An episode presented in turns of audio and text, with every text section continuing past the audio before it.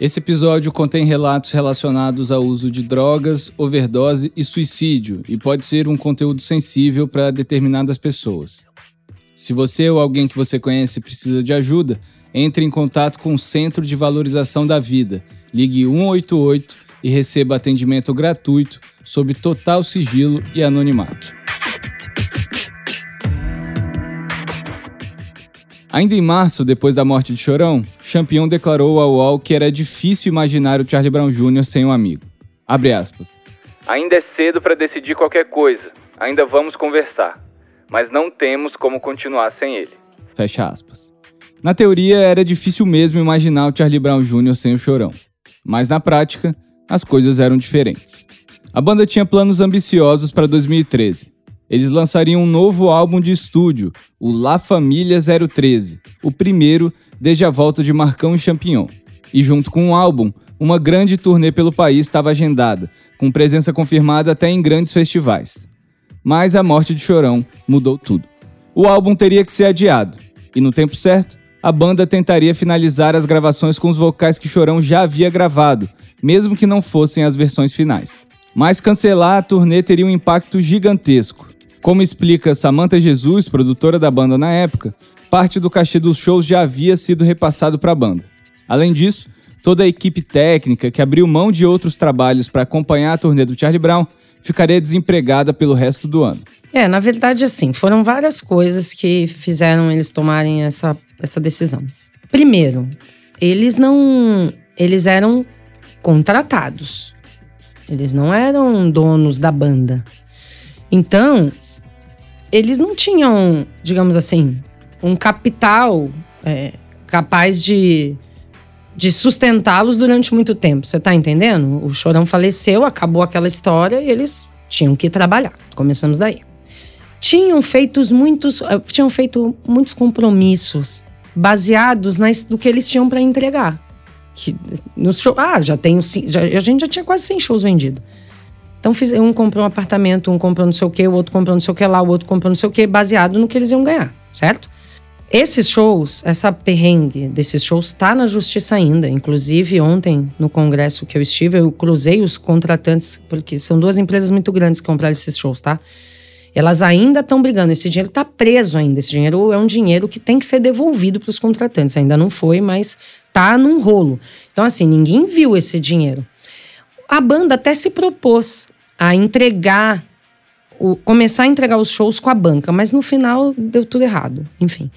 Então eu acho assim, foi um momento desesperado, que de repente a gente poderia ter esperado um pouco mais, mas assim, ele, ninguém sabia muito o que fazer ali naquela situação. Diante da vida própria, dos compromissos que eles assumiram, propriamente dito, né, de, de, de sobrevivência, quanto todas essas questões que tinham, um monte de pressão, os contratantes querendo receber, os shows, o dinheiro tudo preso lá no inventário do Chorão.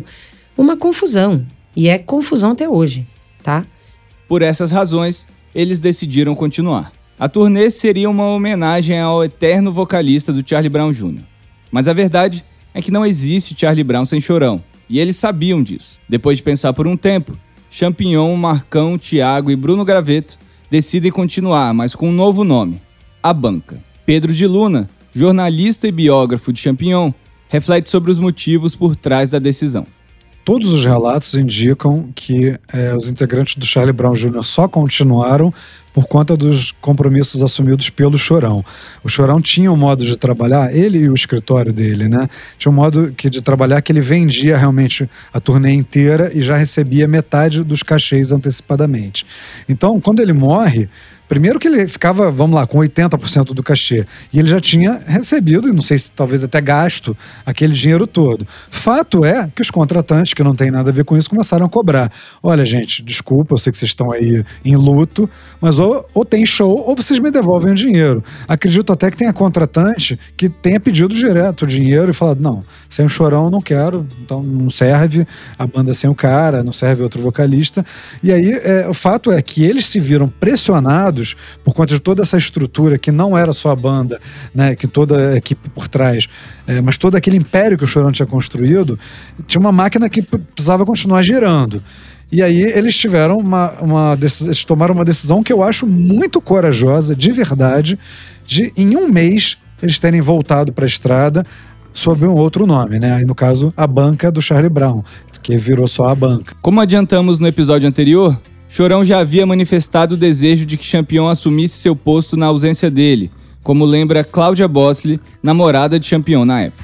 Não, isso aí era, não era só ele que falava, eu ouvi da própria boca de Chorão. Né? Ele falava, é a única pessoa que, que vai poder fazer alguma coisa, continuar o barco, né? Era essa frase que ele usava, continuar o barco.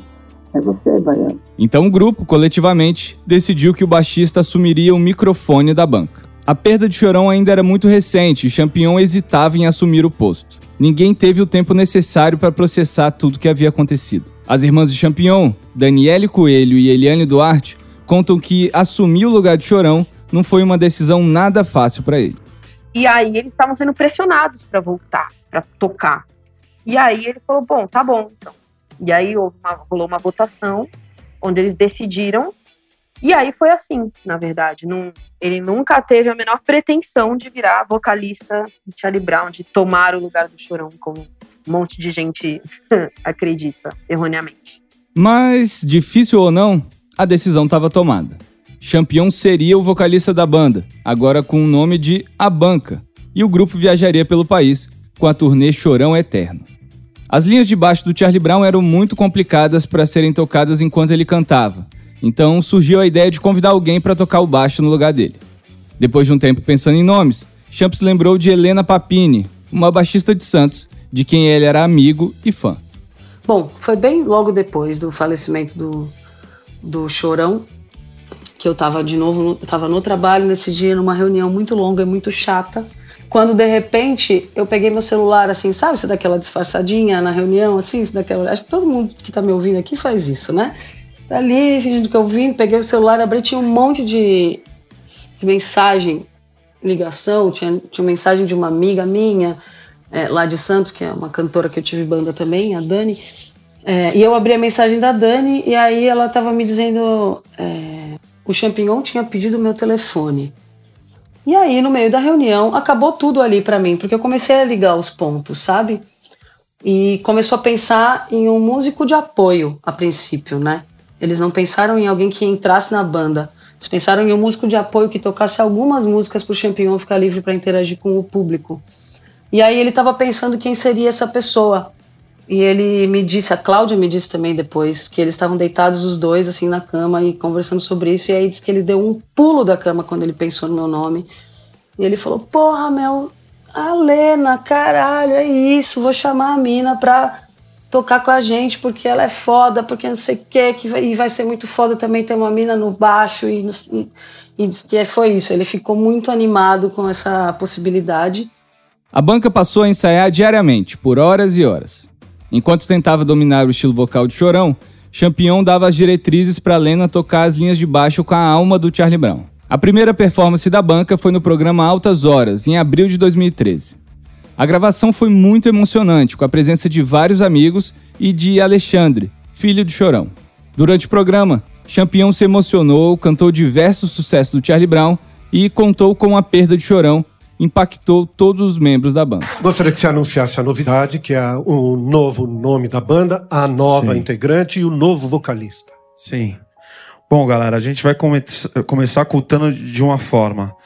É... Bom, rolou toda essa doideira, né? O cara morreu, a gente ficou tudo atrapalhado, tudo abalado, triste pra caramba.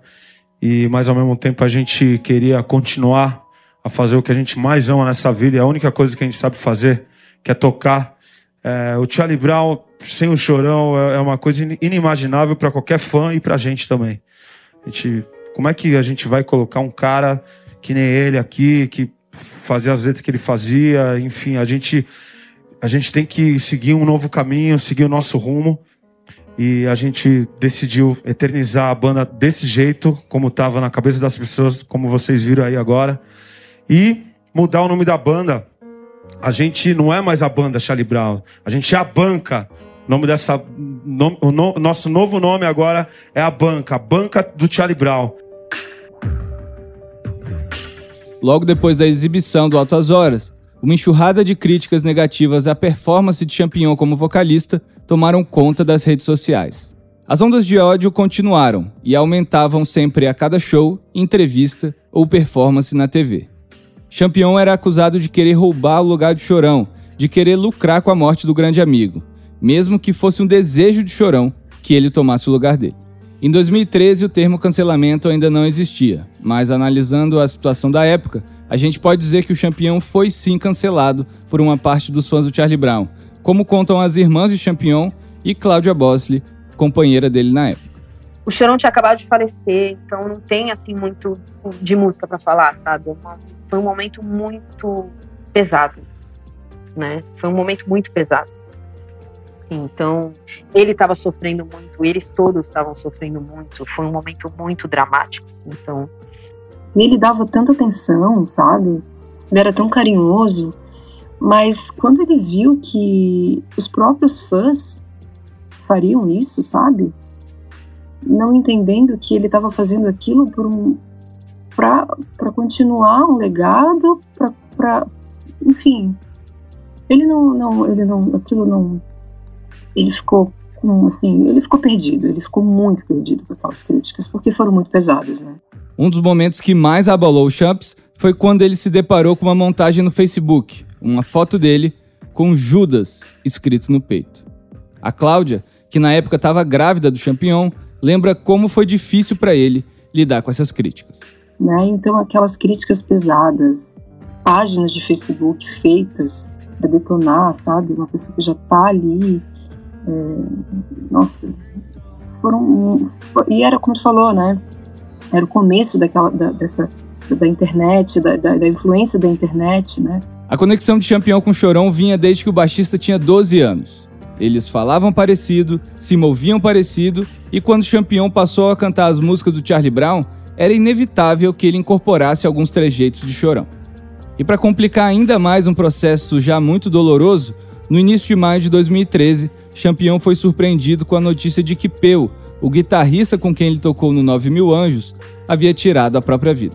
Nessa época da, da morte do Peu, a gente conversou muito espiritualmente sobre a lei, as leis espirituais, né? Ele, ele, ele era é, kardecista, enfim.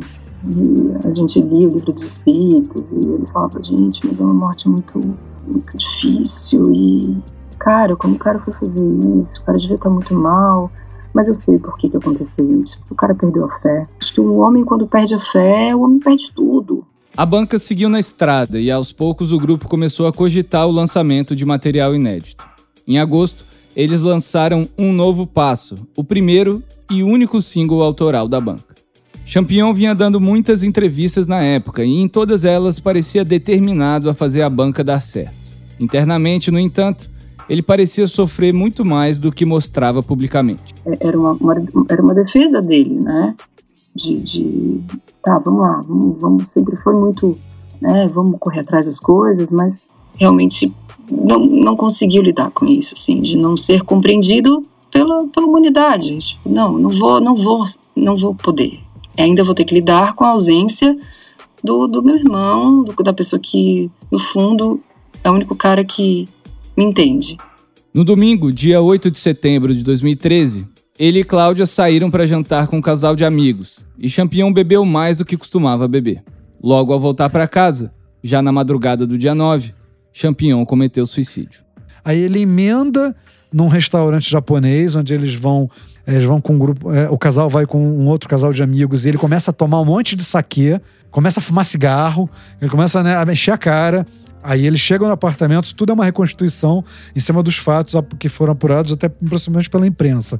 Aí tem aquela fatídica cena que dizem que ele sobe no elevador, ele faz o sinal né, de degola no, no espelho, ou seja, já sobe decidido, já sobe. Ali ele já falou, já era.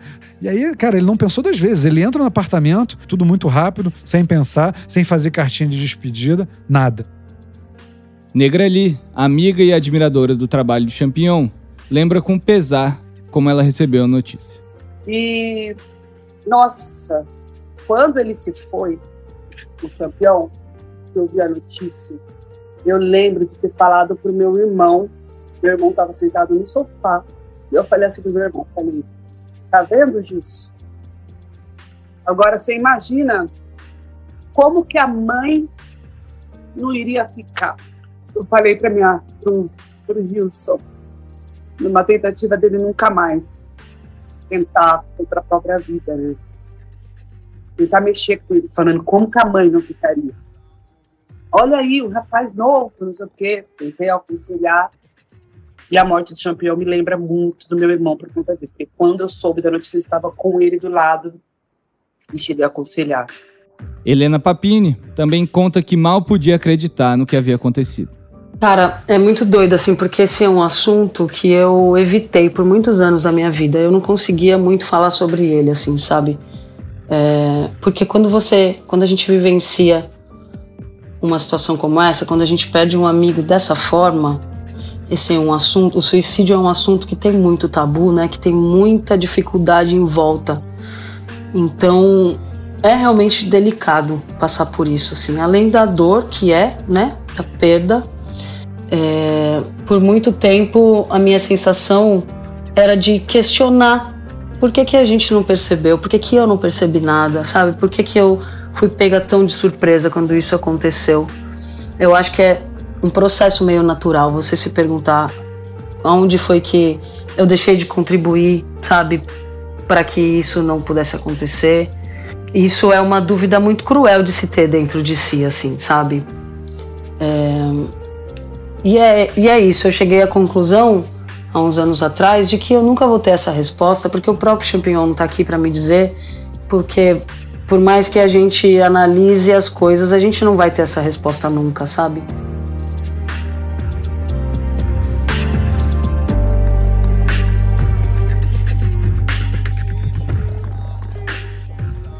A morte de Champignon foi o fim da linha para a banca e para o Charlie Brown Jr. Completamente arrasados com as mortes de Chorão e de Champignon, os demais integrantes seguiram caminhos distintos, cada um vivendo o luto à sua maneira. La Família 013, o álbum que a banda estava gravando antes de Chorão morrer, foi finalizado e estava previsto para sair em setembro, mas o lançamento foi adiado em um mês após a morte de Champignon. Em outubro, o disco finalmente saiu. Até hoje, é o último álbum de estúdio lançado com o nome do Charlie Brown. A produção foi do Tadeu Patola, antigo parceiro da banda. Não, foi assim, o, o essa época eu, eu ainda estava tava conversando o Chorão. Eu falei umas duas, três vezes com ele por telefone.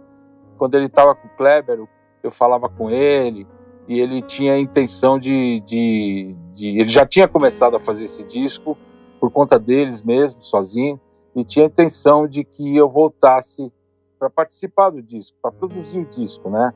Mesmo com tudo, com, com, todas as coisas que eles já tinham gravado, é, bater, é, na maioria as baterias das músicas, né?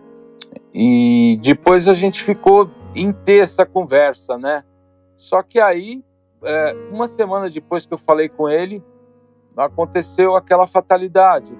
E eu terminei o disco é, com, com, coisas que, que, que, eram possíveis de, de estar no disco e outras coisas que não eram possíveis a gente resolver. Porque o Chorão é, tinha gravado três ou quatro músicas com, de voz mesmo, com, com, feitas com microfone, é, microfone bom, ele cantando é, isolado, sem nada, né, sem nada para atrapalhar, e o resto foi tudo feito com voz guia, tipo voz guia na técnica, com clique vazando e tal. Então foi muito difícil é, é, esse trabalho, assim, foi um trabalho de arqueologia. Para os fãs, o álbum póstumo chegou com um nó na garganta. Além do single Meu Novo Mundo, divulgado pouco após a morte de Chorão, um dos destaques foi Um Dia a Gente Se Encontra, com uma letra que soava como uma despedida. E a gente foi conseguindo finalizar o disco de uma forma onde ficasse todo mundo bem e que o disco fosse um disco coerente, né, com os outros anteriores que a gente já tinha feito. E saiu pela Família 013 é, foi até disco de ouro, né? Foi um trabalho bem legal, apesar de ser, ter sido doloroso para mim. Dez anos depois das mortes trágicas de Chorão e Champion, a influência do Charlie Brown na música brasileira é ainda mais forte e evidente do que a gente podia imaginar na época. Vimos músicas de outras bandas da mesma geração perdendo força com o passar do tempo. Muitas soam quase como uma caricatura do que chegaram a ser no passado. Mas não o Charlie Brown. Por que o Charlie Brown Jr. se tornou tão importante? Como em meio a tantos outros artistas, uma banda consegue se conectar com tanta gente, independente de gênero, classe, e segue conquistando novos fãs, mesmo depois de acabar. Ao longo dessa temporada, contamos a história do Charlie Brown para tentar responder algumas dessas perguntas. Entre sucessos, brigas, conquistas e polêmicas, o som contagiante da banda e as letras confessionais e diretas de Chorão foram a combinação perfeita para fazer do Charlie Brown Jr. um dos maiores fenômenos pop da história recente da música brasileira. De Ferreiro, que estourou com o NX0 quando Charlie Brown já fazia muito sucesso, ressalta a importância da banda para o rock nacional. Que eles fizeram, a história que eles fizeram, né? Bateu no coração, né? ultrapassou um estilo, né? Não é o rock, duas guitarras bombando, fazendo. Não, é o que o cara falava, passava, junto com a energia da banda, fazendo um negócio daquele. Júlia Reis, jornalista cultural e comunicadora, destaca como o grupo ajudou a diminuir a distância entre o rock e outros estilos musicais, algo considerado normal hoje em dia, mas inovador na época em que o Charlie Brown despontou. Eu acho que se não fosse o Charlie Brown Jr., ou talvez a nossa musicalidade e a composição, ela no, no hip hop, assim, no, no rap, seria diferente hoje, sabe? Eu acho que vejo muito nesse sentido de dar credibilidade ao sentimento e aos pensamentos, críticos ou não, do jovem, tá ligado? Eu acho que é aí a chave da questão. Você dá uma autoestima para um cara e falar assim: você. Você pode escrever sobre seus sentimentos, sobre o seu cotidiano, sobre a sua rua, seu bairro, seus amigos, e isso vai continuar sendo música e vai ter o mesmo valor que qualquer outra música. Aliás, a conexão do Charlie Brown com o rap talvez seja um dos fatores mais importantes na perpetuação do legado do grupo. Além da mistura de gêneros musicais, o Charlie Brown representa fielmente a irreverência e a espontaneidade da juventude, seja nos condomínios de luxo ou nas periferias. Esses são o Igão e Mítico do Podpah. Eu acho que o Chorão trouxe uma parada de fazer. Acredito, tipo, mano, eu assisti no Marginal Alado, o, o documentário. Eu creio que. Eu assisti eu falei, mano, ele mostrou para várias, mano, várias minas que, tipo assim, não importa onde. Como você nasceu, do jeito que você nasceu, que, tipo assim, dava para você chegar onde você queria chegar, se você trampasse. Não, não um papo meritocrático, tá? Pelo amor de Deus, que eu tenho até pavor disso. Mas é um lance de, tipo assim, ele fazia você se enxergar nele lá. Tipo assim, o Chorão é o mítico lá, é o Igão lá, é vários moleques lá, é várias minas lá. Então, ele fazia você acreditar que era possível estar tá lá. Porque ele não. Quando ele chegou lá, ele não se moldou, ele não trocou as calças, ele não trocou os boots, ele não trocou o boné, ele continuou do jeito que ele era, ele fazia questão ainda de ser mais ainda radical por conta do lugar que ele tava. Então acho que era isso que ele, tipo, que, que ele mostrou, tipo assim, mano, vocês não precisa entrar dentro de uma caixa. Para o MC Daniel, a cultura marginal também era uma das características mais marcantes da banda. O papo que ele, o papo que ele dava sobre correr atrás, sobre ter fé, sobre não ser cuzão, sobre tratar a mulher bem, sobre, sobre vida, isso é atemporal, tá ligado? Então, tipo assim, tem pessoa que vive para deixar legado e ele viveu para deixar o legado dele, assim como eu vivo para deixar o meu. A relação de Chorão com o skate também foi um fator importante nessa conexão do Charlie Brown com a juventude, como destacam Rick Bonadio e Fábio Bolota. É uma energia jovem muito forte. O Chorão, né, mesmo quando ele era mais velho, que ele não fez sucesso novo. O primeiro, acho que o primeiro hit ele tinha 27, talvez, 26, por aí. Tipo, não era já não, já não era garoto, né? Mas ele falava como garoto, ele tinha uma conexão muito forte com a molecada. É, agora, se ele não tivesse essa contribuição, eu acho que.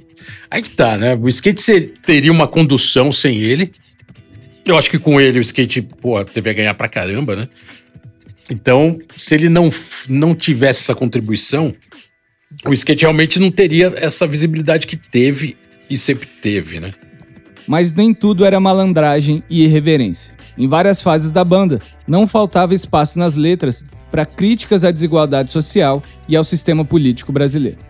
O MC Hariel, que tem em Chorão uma de suas maiores referências, nasceu, cresceu e até hoje mora na zona norte de São Paulo, inclusive a poucos metros do endereço em que Chorão morou quando era mais novo. São, eram frases diretas, tá ligado? Só os loucos sabem. Várias frases que ele, que ele usava, só o amor constrói pontos indestrutíveis. São, são frases diretas que em qualquer escama da, da classe social tá bem entendido, tá ligado? Ele não, não, não se esforçava para ser entendido por ninguém. Eu, como fã, penso isso, né? Não, não, conhecia ele, mas acho que quando ele pegava o papel da caneta não era um esforço para ele ali a tecla SAP, tá ligado? Ele já era a tecla SAP ali, ele já conseguia traduzir ali naquela língua que toda a sociedade ia conseguir entender, não ia ficar doído por ouvido de ninguém, tá ligado? Nem muita gíria, nem, nem muito nem muito certinho. Ele tinha a medida certa ali entre as, do, entre as duas os dois linguajar ali, o formal e o informal. Então acho que isso que fazia ele transitar por todos os lados, tá ligado, irmão? Já o carioca Major RD vem em Chorão um espelho e reforça a originalidade do Charlie Brown. Porque quando você vê uma apresentação de um cantor no programa, é todo mundo ali sentadinho, bonitinho, curtindo a música. E o Chorão, independente de onde ele tava, irmão, se ele tava num programa de TV ao vivo, ou numa quebrada, ou num festival gigante, era a mesma energia. Era muito à frente do tempo mesmo, muito atual, muito cabeça aberta no, no, no, no quesito música mesmo, tá ligado? Outro gigante da música brasileira na atualidade é Matuê, que não hesita em levar adiante os ensinamentos que absorveu de Chorão. Isso aí é difícil de, de medir, eu diria, viu? Porque realmente tem toda uma geração, acho que de, de moleques assim da minha idade, né, que, mano, cresceram 100% à base do que o Charlie Brown alimentava ali musicalmente, culturalmente, os eventos que tinham pistas de skate, tá ligado? O jeito que movimentava os jovens mesmo, que dava uma perspectiva. Eu, eu sei que é, o Chorão veio numa missão, isso é muito nítido através do trabalho dele, tá ligado? E essa missão que ele teve com certeza salvou muitas pessoas, mano.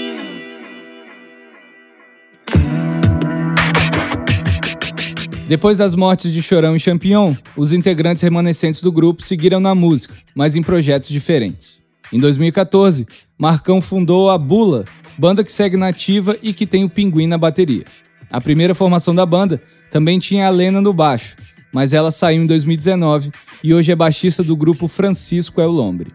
Na mesma época, Thiago Castanho fundou a banda O Legado.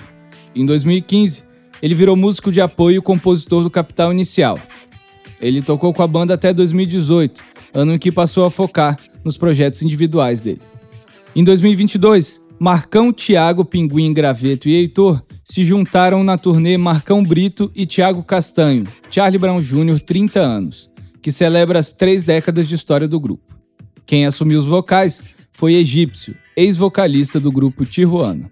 Em 2023, Heitor saiu do projeto, que segue na estrada. Em entrevistas diversas, Marcão e Thiago garantem que não há planos de gravar material inédito do Charlie Brown Jr. sem Chorão e Champignon.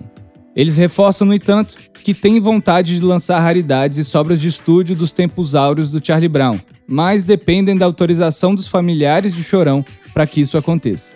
A turnê, inclusive, é motivo de uma briga judicial entre os ex-integrantes e Alexandre, filho de Chorão, e tudo indica que a solução para o impasse entre os dois lados não deve aparecer tão cedo. Tanto o Alexandre quanto o Marcão, Thiago, Graveto e Pinguim foram convidados para dar entrevistas a esse podcast, mas não quiseram participar do programa. Ao quebrar tantas regras e tantos paradigmas, o Charlie Brown Jr. se tornou inspiração para milhões de fãs no Brasil inteiro. Não era preciso saber fazer poesia para dar voz aos sentimentos de tanta gente. Como dizia o próprio Chorão, só o que é bom dura tempo bastante para se tornar inesquecível. E é isso que o Charlie Brown se tornou depois do fim, inesquecível. A Chorão, Champignon e todos os músicos que passaram pela banda, o nosso muito obrigado. Um dia a gente se encontra. O Cultura Pop Show Podcast é um podcast original do Globoplay. Eu sou Guilherme Guedes, apresentador da primeira temporada, intitulada O Errado que Deu Certo. A produção é da Mood Content. Produção executiva assinada por Amanda Morim e Igor Açafrão. Direção de Igor Açafrão. Coordenação de produção por Giovanna Frioli, gerenciada por Amanda Morim. Assistente de produção, Carolina Moura. Argumento por Igor Açafrão. Roteiro por Luísa Mainardes. Pesquisa por Guilherme Guedes e Luísa Mainardes. Produção de áudio We Do Music. Diretor de áudio Cezinha Matos. Montagem e mixagem, Guto Teixeira. Trilha original, Cezinha Matos e Guto Teixeira. Gravado nos estúdios Mood. Pela Globo, Eric Bretas assina como diretor-geral de produtos digitais e canais pagos.